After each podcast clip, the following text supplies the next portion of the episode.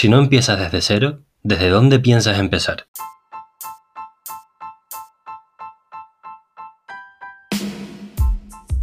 Muy buenos días, buenas tardes o buenas noches. Es la magia de los podcasts que lo puedes escuchar cuando te salga de la oreja.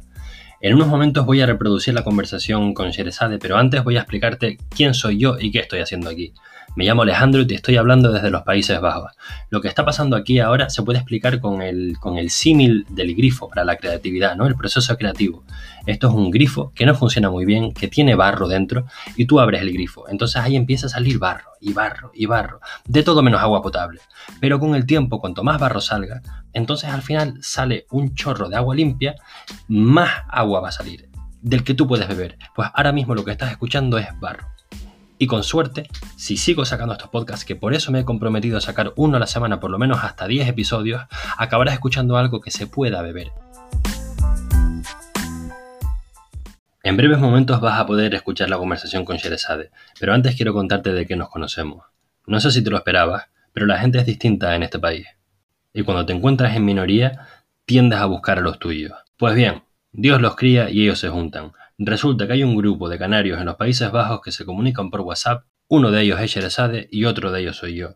Así que, para no fastidiarle la historia, voy a dejar que ya la cuente. Pues mira, yo soy originalmente de Tenerife y estudié en el Colegio Cisneros.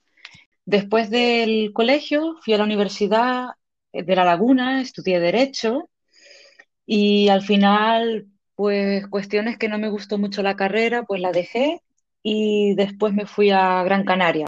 Y allí eh, tuve la oportunidad de hacer el Erasmus en Salzburgo. Eh, la universidad me enseñó muchísimo. Tú mismo tenías que prepararte los temas, tenías que debatir con tu profesor y los profesores eran especialistas de la materia. Vino el, eh, el director de marketing del, de la cadena Hilton y nos explicó cuál era la estrategia que ellos utilizaban. Por ejemplo, ¿no? que no era un profesor de universidad, simplemente alguien que se dedica al terreno. Por eso el programa de Erasmus eh, creo que es bastante importante para, para todos los que estudiamos en la universidad y no solamente lo que estudiamos, sino tener contacto con otra cultura. Es que ya de pequeña eh, me gustaban mucho los viajes, otras culturas, Además, también... ¿Y en qué momento eh, tomaste la decisión de irte? ¿Dónde habías vuelto ya de Erasmus? Supongo que habrías sí. la carrera, ahora nos cuentas. ¿Y qué fue eso que te hizo pensar, me voy de aquí a ver qué hay ahí fuera? Pues eh, también no fui de Erasmus, pero sí fui un año a vivir a Berlín.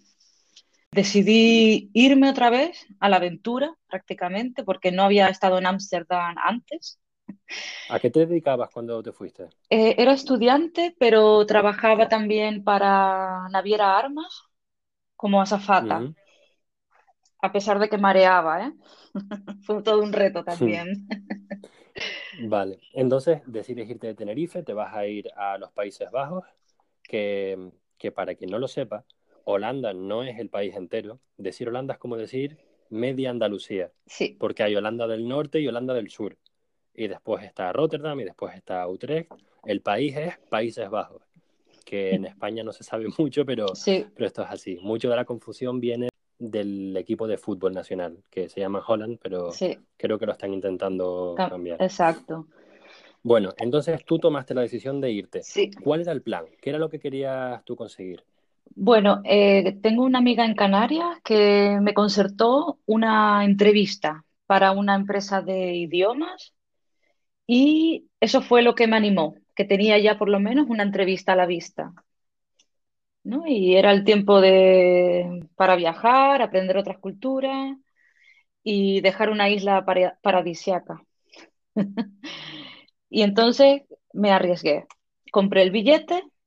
Mira que como estudiante y trabajadora part-time tampoco tenía mucho, muchos ahorros, pero decidí apostar todo metí en una maleta toda mi ilusión, esperanza y aterricé en los Países Bajos. Un 21 de marzo, con la primavera. Estaban los tulipanes, todo florecía, incluso salió el sol ese día. Que a veces ocurre. Cambió el paraíso por el paraguas, más bien. ¿Cómo, ¿Cómo fue tu primer mes cuando llegaste?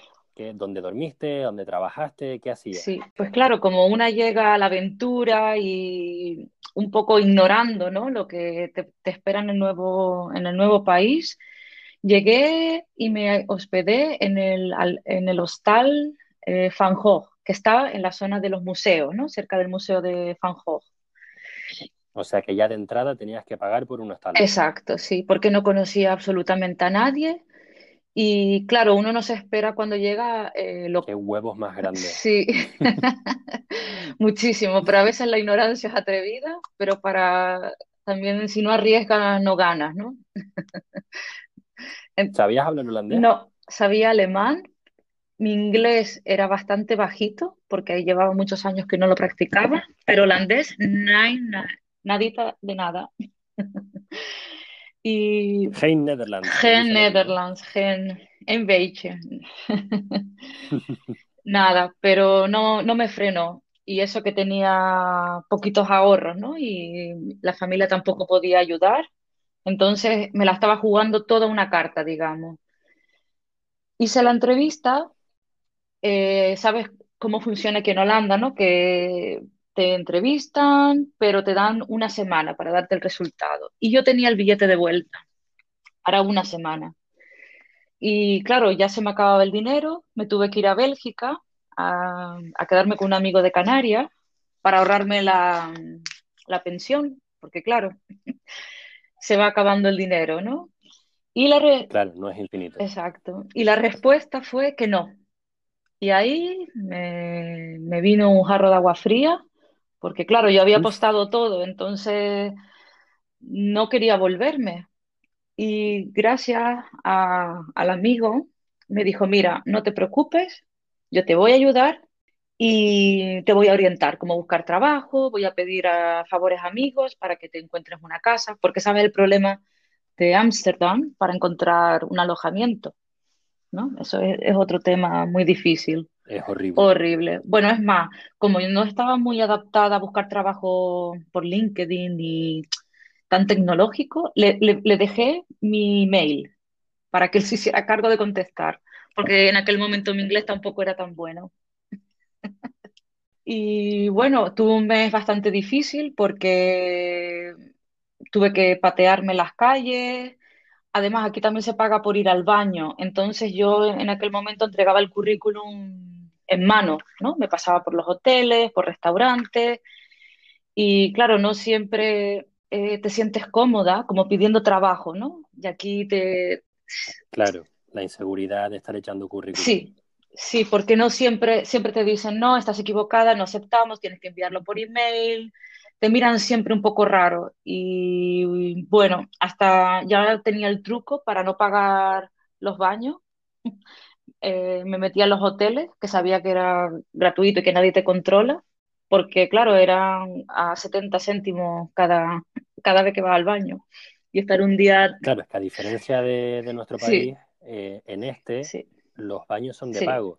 Lo que ocurre es que son una concesión y permiten que una persona los sí. limpie y cobre por esa limpieza. Claro, tú cuando vas a entrar en un baño, te encuentras con esa persona en la puerta que te va a limpiar después de tu entrar, o antes, con suerte, y si no le pagas dinero, no entras. Bueno, ¿cuál fue el primer trabajo que encontraste? Pues en realidad horrible, porque fue para limpiar en un hotel en el centro y muy mal, porque nunca había limpiado realmente y acabas una carrera, eh, acabas turismo y nunca te esperas ver la parte peor del turismo, que es la limpieza. Pero como ya te dije, se me acababa el dinero y necesitaba pagar el alquiler, comida, un tel- una tarjeta de teléfono, es lo que hay. Est- Esto nunca lo hubiera hecho en Canarias, por ejemplo, ¿no? Claro, Pero esto es también la oportunidad que te da emigrar. O sea, ¿cuánto tiempo pasó entre tu llegada hasta que no te quedó otra opción que un limpiar mes, hoteles? un mes, Un mes, sí, claro. sí. Y fue horrible porque, Algo había que hacer. sí, porque además eh, las compañeras, ¿sabes? Todas mm, te miraban mal porque no entienden por qué una española está limpiando, no me decían dónde estaban los productos. Y después de estar sufriendo, ¿no? Eh, pasó que, como en Ámsterdam viene mucho turista para tomar drogas o, o setas alucinógenas. Sí, lo llaman el, el Disney World de los adultos. Pues así, imagínate un grupo de británicos y el, era hotel pensión, entonces había muchas camas y habían vomitado, pero yo tengo un problema que el vómito me hace a mí también vomitar. Y digo, no, no puedo, incluso en el barco no podía. Y entonces ahí dije, no, ahí está el límite. Aunque también pensaba por otro lado que, bueno, que para ser director de hotel tienes que aprender a hacer bien las camas. Para ser un buen capitán hay que ser marinero primero. Pero ese fue el punto final. Y cuando también te eliges no pasar por esas situaciones, aparece también la oportunidad. Y me apareció el trabajo más o menos bueno, que fue para el Museo de Diamantes.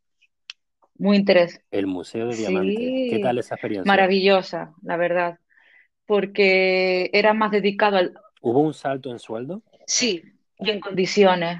Porque ya tenías un fin de semana libre, eh, era, era más bien por verano, ¿vale? No era por larga estación, pero por lo menos me dio la oportunidad de conocer gente maravillosa de todas partes del mundo, compañeros de China, Rusia, eh, Brasil, y recibir a turistas, que era algo más, ¿no? Como guía, que era ya algo que tenía experiencia ya de Canarias. Y la verdad que aprendí también mucho de diamantes. No me llevé ninguno,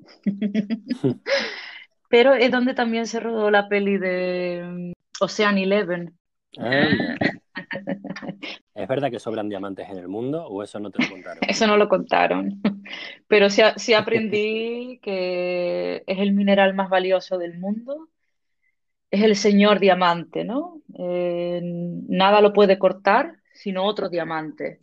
Por eso a veces muchas mujeres compran eh, pendientes o collares, pero si lo ponen con otro diamante, lo pueden dañar, ¿no? Cuando lo meten en la cajita. Y también aprendes que mm, los judíos se asientan en Ámsterdam porque estaban en Amberes, realmente donde estaba el mercado del diamante, pero cuando el imperio español decide echar a los judíos del imperio de Flandes, ellos se asientan en Ámsterdam, ya que es una ciudad más abierta para la religión, y es por eso cuando Ámsterdam empieza su auge en el mundo del diamante más eh, la colonia que tenía en Sudáfrica, que antes era holandesa. Tenía la materia prima allí y los pulidores de diamantes, que son unos auténticos artistas. ¿El conocimiento que adquiriste de los diamantes te sirve ahora para tu trabajo actual? Me sirve por si algún chico me quiere regalar diamantes. ¿Sabes si sí, no va a ser bisutería. Eh, ¿Dónde te ha pillado la pandemia mundial? Pues me ha pillado en Holanda, eh, y trabajo para una empresa de logística para el mundo de las flores. Un cambio totalmente distinto. Hago el mercado español. Sin embargo, la logística es algo que se puede aplicar a, a otras Exacto. Así que tienes algo que, que va a ser útil. Sí, sí, sí. Y además estoy encantada con este último trabajo, después de pasar un proceso, muchos trabajos en Holanda. Llegué a una empresa bastante buena y que te da la oportunidad de crecer, la oportunidad de opinar y ayudas al sector agrícola. Entonces es muy verde lo que hago. Bueno, y ahora viviendo aquí, em, ¿qué tal? ¿Cómo ves tú al resto de españoles que viven en los Países Bajos? Pues he encontrado como dos tipos, ¿no? Uno es el que se adapta, el que aprende a beneficiarse de las buenas situaciones que da este país, y el otro un poco nostálgico de, de, España, ¿no? Comparándolo todo, que, lo entiendo en una parte, porque es que es un choque cultural. A mí lo que, muy, lo que me ha pasado estos, estos años es que me he dado cuenta de que el español es muy... Dice, vivimos en un país tercermundista, pero al vivir fuera te das cuenta de que España no está tan Exacto. No es tan malo como lo pintamos. Hay diferencias, por supuesto, Aquí, por ejemplo, no se come igual de bien ni de broma. No, la calidad de vida no es, buena. O sea, la calidad del trabajo. Valoras otras cosas mucho más. Estoy de acuerdo, porque España tiene algo muy bueno, por ejemplo, la sanidad. Cada vez que puedo ir a Canarias y ver a mi médico de cabecera, le doy las gracias por existir, simplemente por el cariño. Aquí es, Aquí muy, es muy complicado. Y eso que pagando, ¿eh? Sí, una pierna rota se cura con Sí, paracetamol. sí. Y para hacerte una radiografía después de una caída, no te la hagan, sino que el paracetamol te lo cura. ¿Qué es lo que más echas de menos de España? Bueno, estudié en Granada, hice la beca Seneca allí, pero digamos que soy de Canarias, ¿vale? De las dos islas. Echo Ujú. de menos, eh, Porque se te, tienes un poco de acento a veces, eh, usas las S y las C, ¿no? ¿Eso de dónde viene? pues no lo sé. Soy de Tenerife, pero mis padres eran canariones y, y luego con tantos idiomas que tengo en la cabeza, no sé ya qué Claro, hablo.